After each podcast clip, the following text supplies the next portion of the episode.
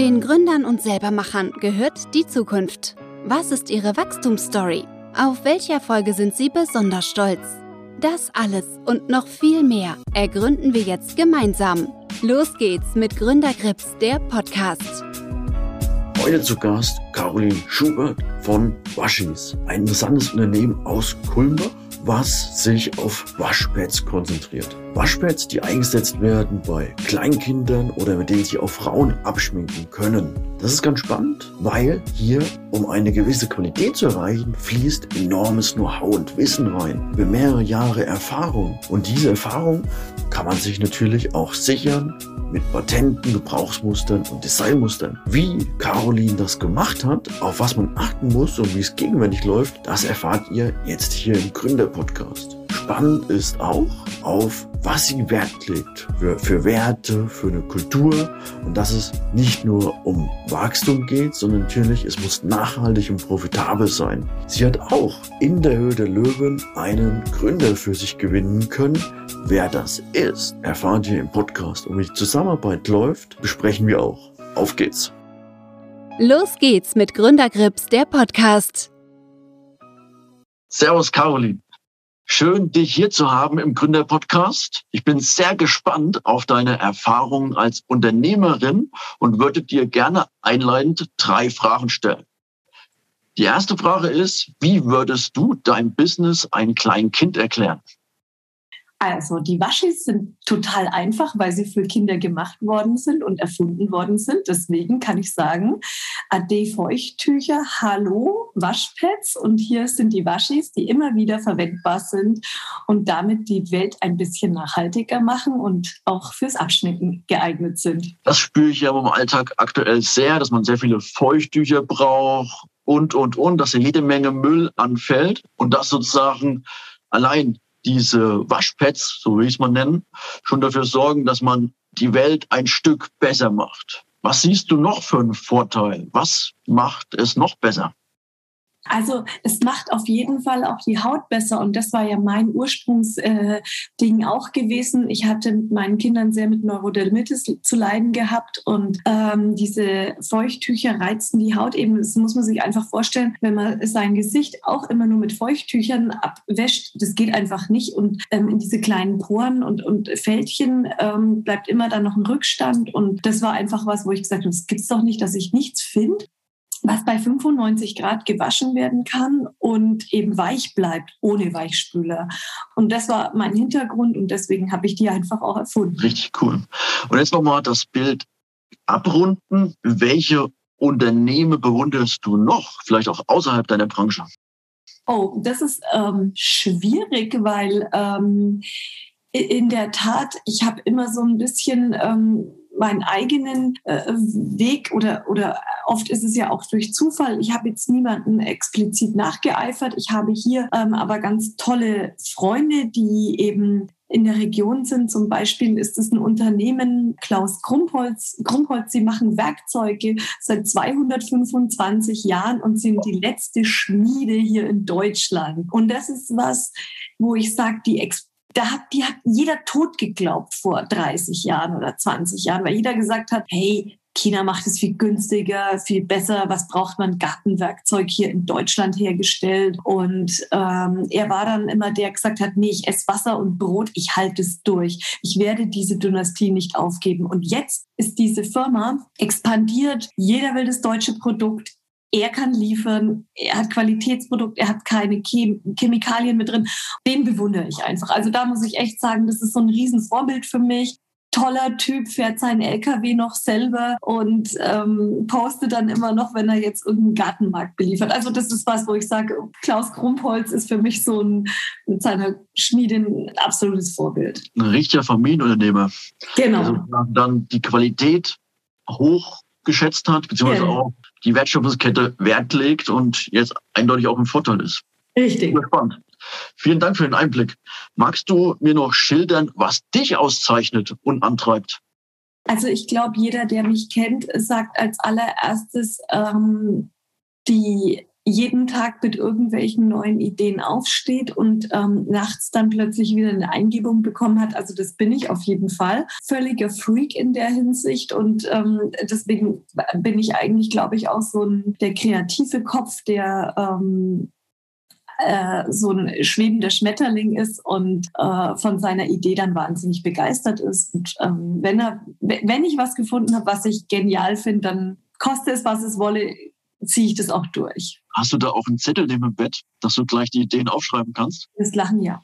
Ich habe ein Buch. Dachte ich mir schon. Habe ich auch. Oder, ich habe ein Buch, das ist diese äh, ist, äh, sechs Minuten heißt es ja. Und da soll man jeden Tag seine Gedanken aufschreiben, was war gut und ähm, immer um ein positives Mindset zu haben. Und es hilft mir unheimlich. Das ist, ich hoffe, dass sozusagen der Podcast dann auch dazu gehört, was war gut heute. Lass uns so ein bisschen auf die Vision von Boschis gehen. Also sozusagen ein innovatives Produkt, was nachhaltiger macht, halt Kids zum Beispiel zum Waschen oder halt auch Frauen abzuschminken, weil dafür nutzt es meine Frau auch ganz gerne. Ich habe gelesen, die Idee kam dir in Umgang mit deinen Kids. Wie bist du dann vorgegangen? Wie hast du diese Idee weiterentwickelt? Ja, also ähm, es ist so, ich komme ursprünglich auch, also meine, meine Mutter kommt mal aus einer äh, Weberei, Spinnerei. Das ist hier in Oberfranken natürlich noch sehr, oder zumindest es ist die alte Hochburg unserer ganzen äh, Webereistandort ist hier und ähm, von daher habe ich zu ihr gesagt, Mensch, ähm, was muss denn das für ein Fasermix sein, dass du praktisch den Hypoallergen bekommst, also bei 95 Grad waschen kannst und ähm, aber ein Wasser auf die Haut bringst und ohne Weichspüler weich bleibt. Sagt sie, ja, du, die, die Problematik ist eben bei reinen äh, Fasern, wie jetzt aus Baumwolle, die schrumpfeln immer ein. Also die, du, du wirst die nie weich kriegen. Und sagt sie, eigentlich ist der Nachhaltigkeitsaspekt eben bei Bio-Baumwolle auch nicht gegeben, weil du halt wahnsinnig viel Wasser brauchst und so weiter. Und dann sagt sie eben auch, die halten auch nicht ewig bei 95 Grad. Also deshalb fragen mich immer ganz viele. Und da habe ich ähm, dann mit einer Weberin hier diskutiert und habe eben zu ihr gesagt, ich hätte das gerne und hätte das gerne aus diesem Fasermix. Und dann sagte die zu mir, du, ist eine super Sache, kann ich dir machen? Sag ich, ja, du, dann hätte ich gern fünf Meter. Dann sagt die Dame zu mir, die Weberin, 300 Meter bekommst du, aber nicht fünf. Okay, und so war das geboren. Und dann habe ich gesagt, gut, 300 Meter. Und wie lange hat es gedauert, bis die 300 Meter sozusagen abgesetzt waren? Ähm, das ist ein interessanter Fall, weil ähm, ich habe gar nicht ähm, damit gerechnet, dass das nicht mal in ein Auto reingeht, sondern dass ich mehrmals hin und her fahren musste und ewige Rollen in meine Werbeagentur geschleppt habe und ähm, dann erstmal angefangen habe, selber mit der Nähmaschine zu arbeiten und zu gucken, was ist die beste Muster und was ist die beste äh, Größe. Es hat bestimmt, keine Ahnung, aber ich denke mal also so ein Jahr hat es bestimmt gedauert. Also ich habe ja auch am Anfang gar nicht damit, äh, wollte ich ja gar nicht damit rausgehen. Also ich wollte ja gar nicht das als Verkaufsprodukt. Das kam dann erst später. Wie ging es dann weiter? Hast du sozusagen dann deinen Freunden? Genau, ich habe dann allen Freunden und Bekannten das, genau, ich habe alle, alle damit ausgestattet und jeder hat gesagt, Mensch, das ist so genial, du musst es als Produkt machen. Und daraufhin habe ich mich beschäftigt und habe mich eingearbeitet in Ökotext-Standard, in Reglements für Babys, in Dermatologie-Geschichten, in äh, Haftungsgeschichten. Dann habe ich mich eingearbeitet in äh, Patent-Designschutz, äh, in welche Design Datenschutzrechte kann ich verletzen von anderen. Also das war äh, langer Prozess. Kann ich mir vorstellen. Wenn ich jetzt auf so Markt draufblicke, wenn man mhm. sagt halt, man nutzt es wirklich für Kinder, wenn man ein mhm. cooles Produkt hat für Kinder, kommt man in eine Art Community rein. Also die Eltern unter sich, die tauschen sich ja auch sehr intensiv aus und geben Tipps weiter. Wenn man da drin ist, kann ich mir vorstellen, hat man auch wirklich ganz vernünftigen Betrieb und auch Wachstum. Ja, bei uns war es so gewesen. Also wir sind dann 2017 zum ersten Mal mit einem äh, Online-Shop rausgegangen und haben eben die erste Verpackung entwickelt, hatten das Ökotex-Siegel dann, hatten eben die Tests entsprechend durchgeführt, dass das alles ähm, äh, ordentlich in Deutschland und unter äh, allen guten Bedingungen hergestellt ist. Und eben, das war halt mir auch sehr wichtig gewesen, nicht, dass dann einer kommt und sagt, du, äh, was weiß ich, der verklagt mich dann, hört man ja immer wieder. Und ja. ähm, das war mir also erstmal wichtig, dass erstmal diese rechtliche Ebene auch geklärt ist. Ähm, dann war es natürlich schon so, du hast so viel investiert in diesen ganzen Bereich, dass du natürlich dann jetzt als kleiner Gründer, der nebenher gründet, ähm, dieses riesige Budget für Mitarbeiter, für Expansion und für Ausgaben, also da brauchst du ja mindestens 15.000, 20.000 Euro im Monat, ja um Aufschlag zu haben. Das hatte ich am Anfang ja gar nicht in dem Ausmaß gehabt. Und ähm, klar hat sich's rumgesprochen und ähm, ich habe es dann halt irgendwie abends hat einer bei uns äh, noch mit verpackt und wir haben es zur Post gefahren, so noch am Anfang. Es war aber zum Wachsen am Anfang zu klein. Und ähm, ja, das, das war so die Krux. Und wir wussten auch nicht explizit, wie Vertrieb in diesem Segment geht. Also mit welchen Spannen, mit welchen Marschen arbeitet man. Das wussten wir alles am Anfang ja noch nicht so genau. Und welche Meilensteine hast du dann genommen, sozusagen, der Weiterentwicklung? Ja, dann ähm, war Ende 2017 haben wir dann beschlossen, ähm, jetzt müssen wir einen zweiten Step zünden, weil es ist eigentlich schade, wenn das jetzt brach liegt und es sieht jemand anderes und macht es einfach nach, ähnlich nach und so weiter. Auch wenn vielleicht die Faser dann eine ganz andere ist, aber ähm, dann haben wir erst gesagt, komm, wir gehen irgendwie zu den großen Ketten und stellen es dort mal vor, aber dann haben uns viele davon abgehalten, was sie gesagt haben, du, die nehmen eure Idee und sagen vielen Dank und ähm, ihr schaut mit dem bekannten Ofenrohr ins Gebirge. Und dann haben wir gesagt, okay, was machen wir jetzt? Ähm, Jan, melde dich doch mal bei der Höhle der Löwen an. Gut, dann haben wir gesagt, okay, why not? Ja mehr als dass wir äh, nicht genommen werden, kann eigentlich nicht passieren. Und das haben wir dann getan. Und damit haben wir sozusagen diesen First Mover Effekt gehabt, dass wir in der Höhle der Löwen auftreten konnten und dieses Produkt Waschis vorstellen konnten und eben die ersten in dem nachhaltigen Abschminkbereich dann äh, mit einem Fußabdruck setzen konnten in Deutschland. Cool. Und wie hattest du dich dann darauf vorbereitet? Wie ist der Ablauf bei der Höhle der Löwen?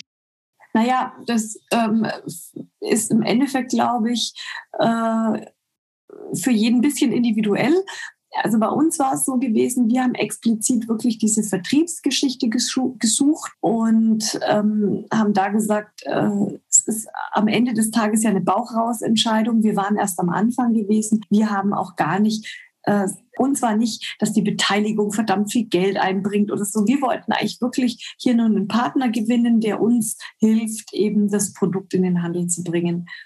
Und da hatten wir zwei Angebote gehabt von der Judith Williams und von Ralf Dümmel und es war einfach eine Bauchrausentscheidung, dass wir uns dann, ähm, da war meine Kollegin dabei, die Marcella, für den Ralf entschieden haben. Genau. Ich kann mir vorstellen, da schauen ja vielleicht auch knapp 400 Leute, dass man wirklich einen Effekt spürt oder noch mehr. Ja. Das tust du. Das ist natürlich jetzt alles, ähm, das ist jetzt 2018 gewesen. Ich glaube, manche Sachen sind auch, ändern sich auch. Es gibt für alles Zeiten und also ähm, das war damals ähm, ein Riesenhype gewesen und ähm, war auch echt irre mit anzuschauen, dass wir dann auch auf Amazon äh, ganz vorne und überall in den, in den ganzen LEHs einmal ähm, mit einem Aufsteller standen. Also das war war ein tolles Gefühl. Mhm. Aber das ist so der First Effekt. Ich glaube, na, der zweite Effekt ist das Wichtige. Versprichst du auch, also hältst du das, was du versprichst und sind ja. die Menschen, die dich kaufen, dann auch wirklich zufrieden mit deinem Produkt? Ich glaube, das ist ein von da nach da, das ist nochmal ein ganz, ganz wichtiger Schritt. Und dann kann man ja sagen, wenn ich jetzt bei Amazon auf die Bewertungen schaue, mit wirklich ordentlicher Sternzahl, also ja. 4,7 von 5. Habt ihr ja. da auch eine Wahnsinns-Kundenerfahrung und ein gutes Kundenerlebnis gehabt? Und ja, darf also ich fragen, wie du deine Produktpalette jetzt Schritt weil, für Schritt erweiterst? Äh, was dann ja, das ist immer die Frage, what's next? ja, weil das ist, glaube ich, bei also diesen ganzen One-Hit-Wonders dann, weil ähm, es sind ja trotzdem viele diese Einweg-Wattepads gewohnt und da hatten wir erst, oder bei Babys ist es ja auch viel so, ähm, kann ich das waschen? Ist es dann wirklich rein? Und also das sind alles so Sachen gewesen, wo wir gesagt haben, müssen wir trotzdem Aufklärungsarbeit leisten. Und ähm, das lief gut. Also das war, wir haben irgendwie so viele Wiederkäufer. Und wenn er einmal unser Produkt hat versus ein Konkurrenzprodukt, da kommen so viele wieder zu uns und sagen, hey, ich weiß jetzt, warum ihr ein Euro teurer seid. Ähm, eure Faser ist einfach wesentlich besser. Das sozusagen auch das Alleinstellungsmerkmal, oder? Die besondere Faser. Genau, das war einfach diese Faser. Du kannst natürlich leben, in, keine Kettung ist in dem Ausmaß geschützt, aber die Faserstruktur und die Kombi ist einfach die, wo ich sage, ähm, da haben wir lang getüftelt und die ist halt ein bisschen teurer und ähm, die macht halt das auch aus, dass es die Haut nicht austrocknet, sondern ihr halt auch das Wasser gibt. Wie ist aktuell die Zusammenarbeit mit Ralf Dümmel? Also stand er sozusagen dann im regelmäßigen Austausch? Genau, also wir waren ja jetzt letztes Jahr noch einmal zusammen in der Höhle der Löwen zum Nachdreh zu sehen. Das war eben jetzt im Herbst gewesen. Da waren wir zusammen in Südkorea und haben dort eben die Waschis in diesen Beauty-Markt Südkorea eingeführt. Ähm, war ein irre irre Geschichte, weil klar, erstens in Pandemiezeiten nach Südkorea zu reisen, äh, äh, zweitens eben in den größten Beauty-Markt der Welt ein Produkt einzuführen, was eben aus Deutschland äh, kommt, ja. ist auch irre. Normal geht es ja andersrum zu uns. Also von daher, er ist ein wahnsinnig cooler Typ. Er ist ein irre Verkaufsprofi. Von ihm kann man einfach viel, viel lernen. Und zählt auch das Label sozusagen Made in Germany in Asien was, in Südkorea? Ja, also das ist äh, lustig. Die ähm, hatten ja bisher ganz viele, äh, also ihre Produkte normal, die die dort erfinden, kommen meistens eben von dort. Aber jetzt ist Made in Germany äh, zählt für die jetzt. Ähm, auch im Beauty-Bereich finden die das gut. Und ähm, ja, das, das, wird langsam. Also da sieht man, ähm, ich glaube mal, äh, da wandelt sich jetzt auch was. Kann ich mir vorstellen. Wollen halt nachhaltig ist genau, auch die Nachhaltigkeit kommt bei denen. Also mhm. ja, ähm, die, die größte Krux, dass du das Nachfolgeprodukt mindestens genauso gut machst wie eben das Urprodukt. Und da sind wir echt, äh, haben wir lange gebraucht. Wir bringen jetzt raus in zwei Wochen ein, äh, also jetzt bald ein Tonerpad, das ist komplett recycelt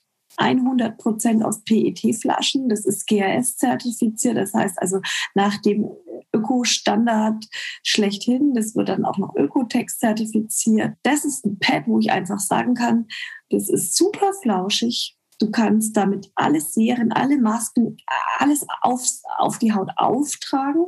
Mhm. Ist hier hergestellt ohne Lieferwege und ohne ähm, auch, also wir haben versucht, wirklich One Loop zu machen und das ist, äh, hat super lange gedauert.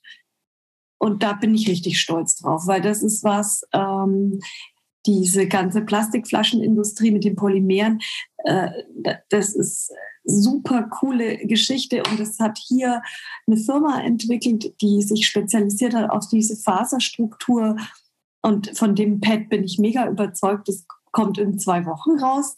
Oh. Und dann ähm, als nächstes kommt dann noch eine neue Geschichte mit einem äh, Scrub, äh, wo wir gesagt haben, wir wollen keine Bambusfaser mehr in diesen Scrubs, weil alle ja von Bambus sprechen als nachhaltige Geschichte. Das sehen wir völlig anders, weil da eben so viele Chemikalien drin sind, um das erstmal dorthin zu bringen.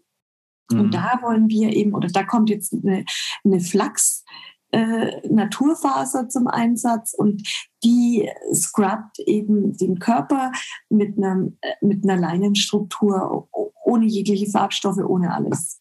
Richtig cool. Ja. Wie siehst du das Thema Nachhaltigkeit? Weil das ist ja, sagen wir manchmal auch so breit gefächert, dass da viele halt es auch nutzen, obwohl das eigentlich nicht der Fall ist. Wie siehst du dieses Thema? Also ich sehe das Thema als unser einziges Zukunftsthema, weil ähm, wir haben einfach nur einen Planeten und ähm, wenn man jetzt sieht, dass die Leute ähm, Olympia auch äh, sagen, dass das so nicht mehr weitergehen kann, dass einfach jeder spricht aktuell drüber, aber er ist noch nicht so weit, dass er jetzt ähm, äh, selber die Sachen anbaut. Klar, das, das, aber aber jeder muss ein Stück weit von seiner Komfortzone weggehen. Und auch diese günstige Variante mit ähm, schnelle Klamotten, schnelle äh, Sachen. Ich glaube, da müssen wir einfach alle uns an der Nase zupfen und das Thema Nachhaltigkeit einfach touchweit mehr wirklich leben. Also nicht nur drüber reden, sondern echt auch irgendwann mal richtig leben.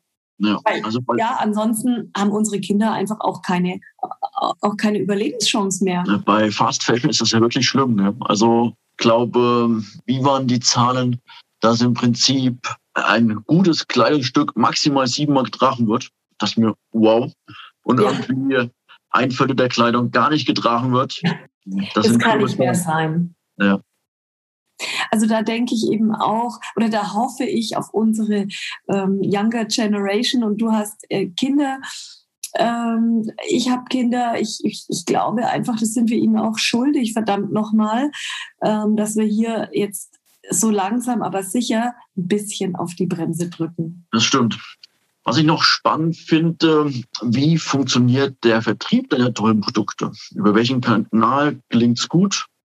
Also es ist ähm, aktuell sehr stark in dem Bereich eben, was jetzt äh, online Amazon, unser eigener Shop, das sind äh, wichtige Geschichten für uns trotzdem, weil ähm, die Leute, du merkst einfach, äh, dass viel online geshoppt wird.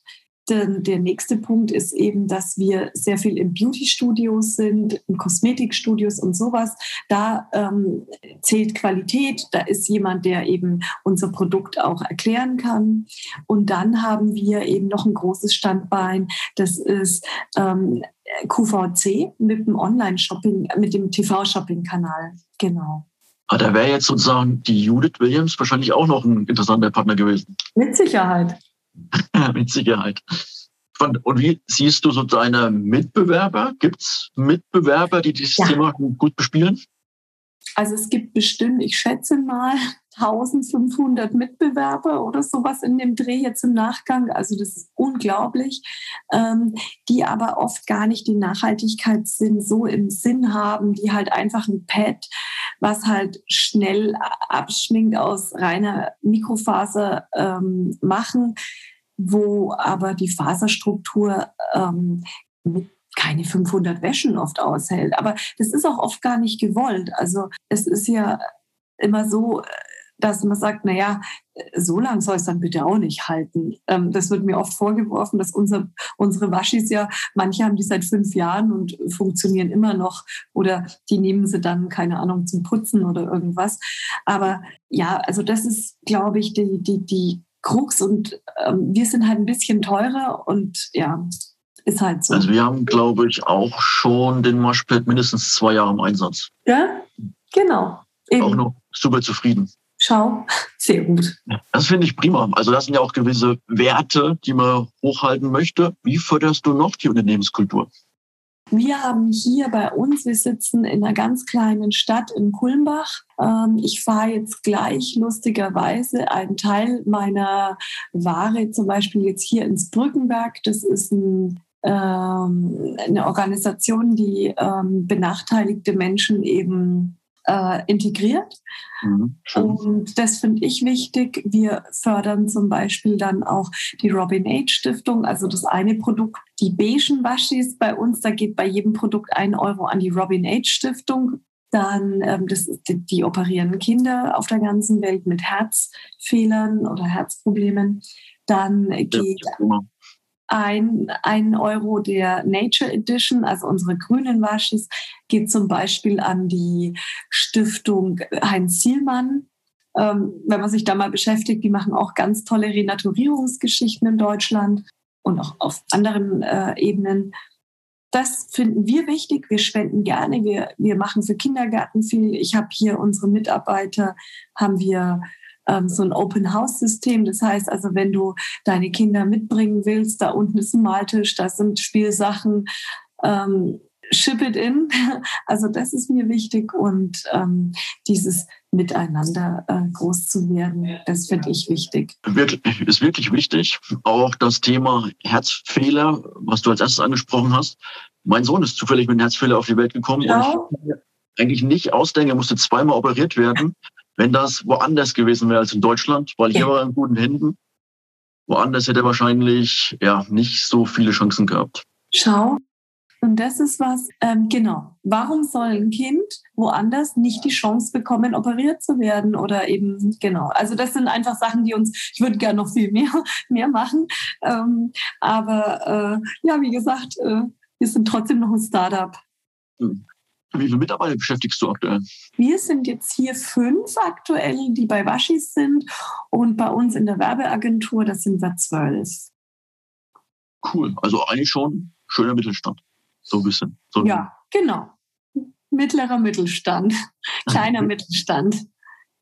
Darf ich fragen, wo du sozusagen die Waschis so in fünf bis zehn Jahren sehen möchtest? Was du für eine größere ja. haben willst? Also eine Vision hat, glaube ich, jeder. Das ist auch für jeden Gründer wichtig. Das gebe ich auch immer so ein bisschen als Mentor dann für manche junge Gründer mit an die Hand, weil ich sage, ähm, du musst es visualisieren, um dass du auch wirklich dorthin kommst. Also wir würden gern die, die Nachhaltigkeitsmarke sein für den Beauty-Bereich in äh, Sachen eben innovative, nachhaltige Produkte für Kids und für Frauen. Das ist wirklich eine Wahnsinnsvision.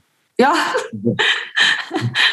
ja. Ist auch, auch wichtig. Ähm, darf ich fragen, betreibst du richtig Markenwerbung? Also, dass die nicht nur das Produkt im Mittelpunkt steht, sondern auch die Marke dann? Ja, also wir machen jetzt gerade wieder so ein bisschen Recruiting, Mitarbeiter-Recruiting und ähm, da setzen wir auch die Marke einfach komplett in den Fokus. Und wenn wir jetzt hier bei uns ähm, mal wieder atmen können und alles mal wieder normal ist und wir wieder hier in Kulmbach haben wir jetzt auch äh, in unserer Mini-Stadt einen Shop, wo wir eigentlich auch zeigen wollen, Mensch, kommt mal rein, äh, probiert es einfach mal aus. Ihr müsst es gar nicht kaufen. Ihr könnt einen Kaffee hier trinken. Ähm, wir arbeiten in dem Shop auch. Also es ist eigentlich wie so ein Virtual Store, wo wir auch ähm, einfach die Menschen aus der Region hier mit einbeziehen wollen und eben so Workshop-Tage auch geben wollen, so Gründertage oder ja, einfach jeden Menschen einladen, der Lust hat, hierher zu kommen. Das macht auch die Marke und das Produkt erlebbar. Gell? Also das ist schon was genau.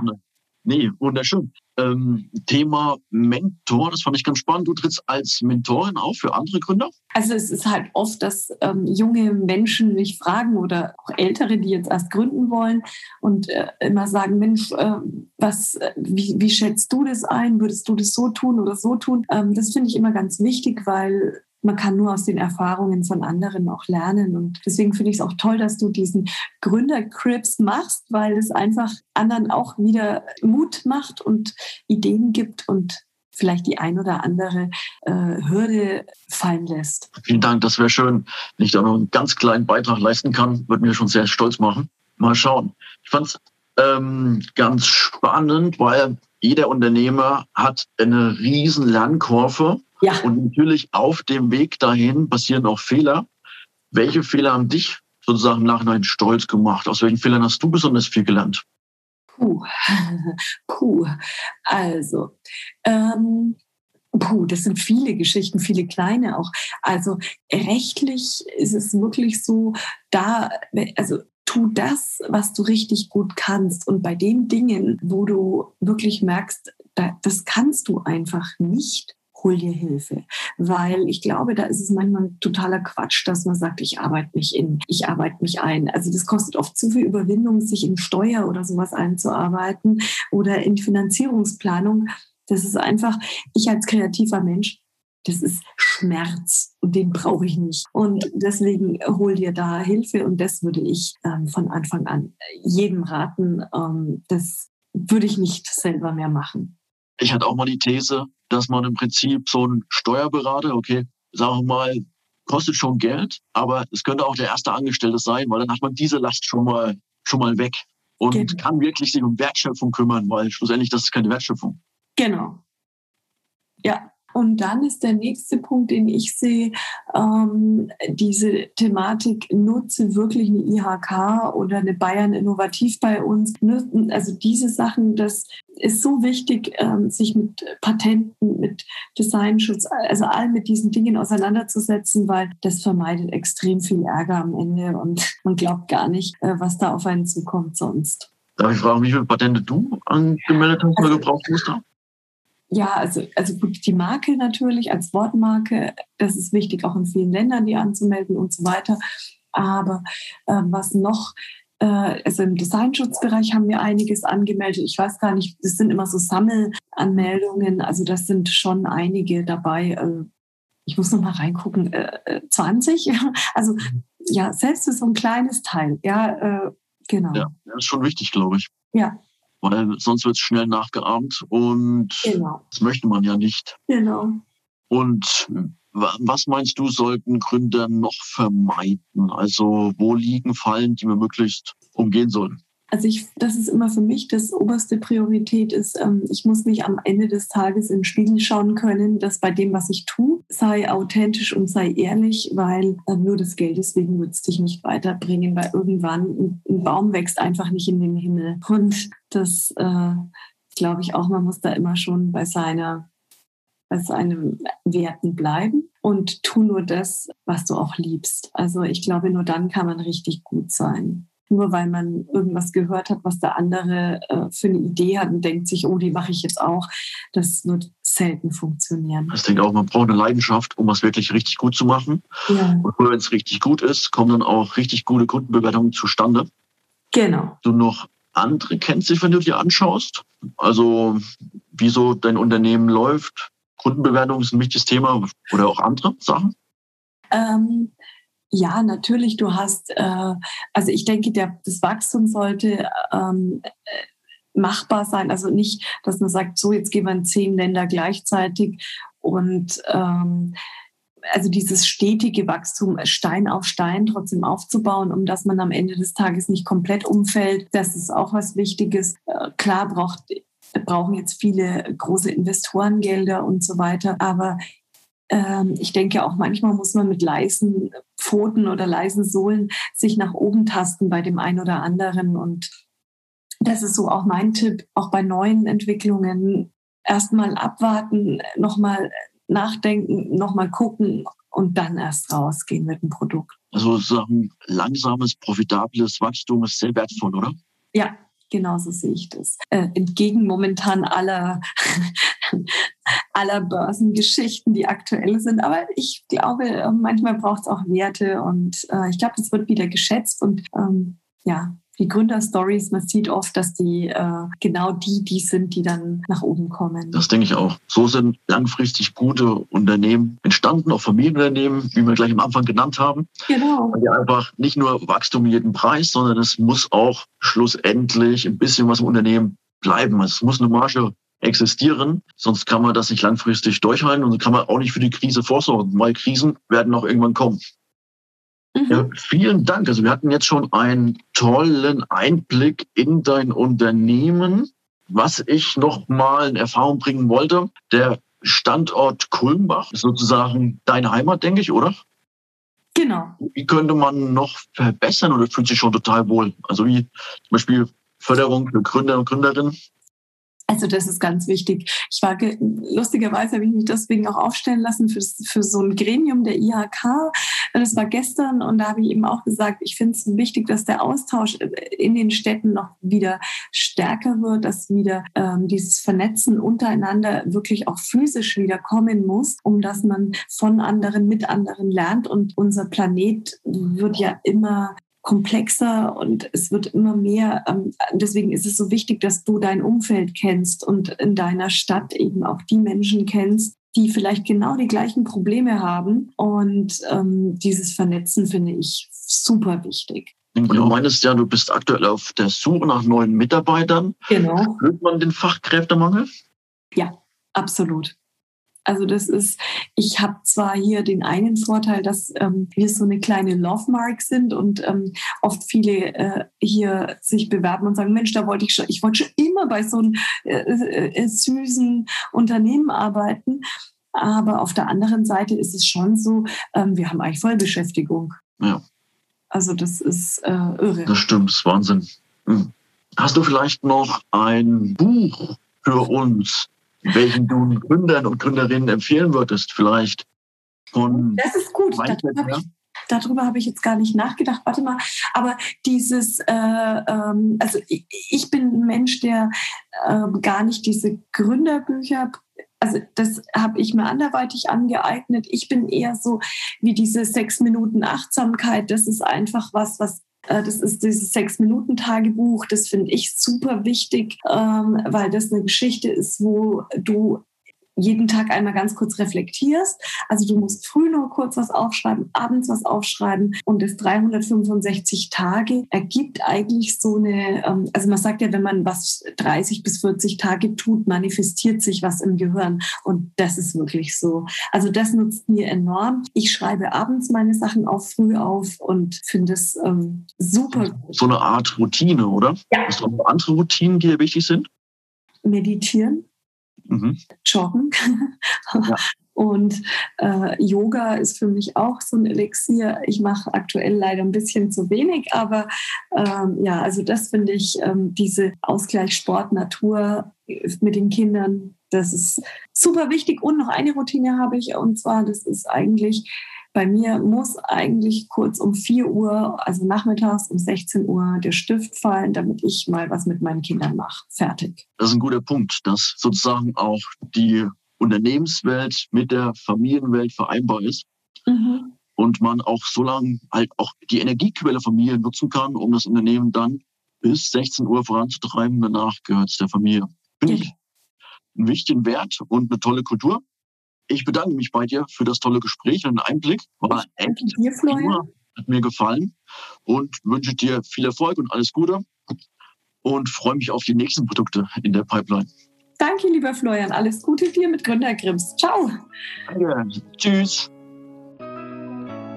Gründern gehört die Zukunft. Wir möchten im Podcast Gründerkrips Ihnen ein paar Gründer vorstellen und auch gründergeführte Unternehmen besprechen. Warum? Man kann im Gespräch mit den Gründern einiges lernen für sein eigenes Business, aber auch für seine Investmentphilosophie. Deswegen würde ich mich freuen, wenn Sie unseren Podcast Gründerkrebs unterstützen, indem Sie ihn bewerten auf den Plattformen und einen Kommentar dalassen. Es freut mich sehr, dass Sie das Gespräch verfolgt haben. Ich wünsche Ihnen einen schönen Tag. Ihr Florian König.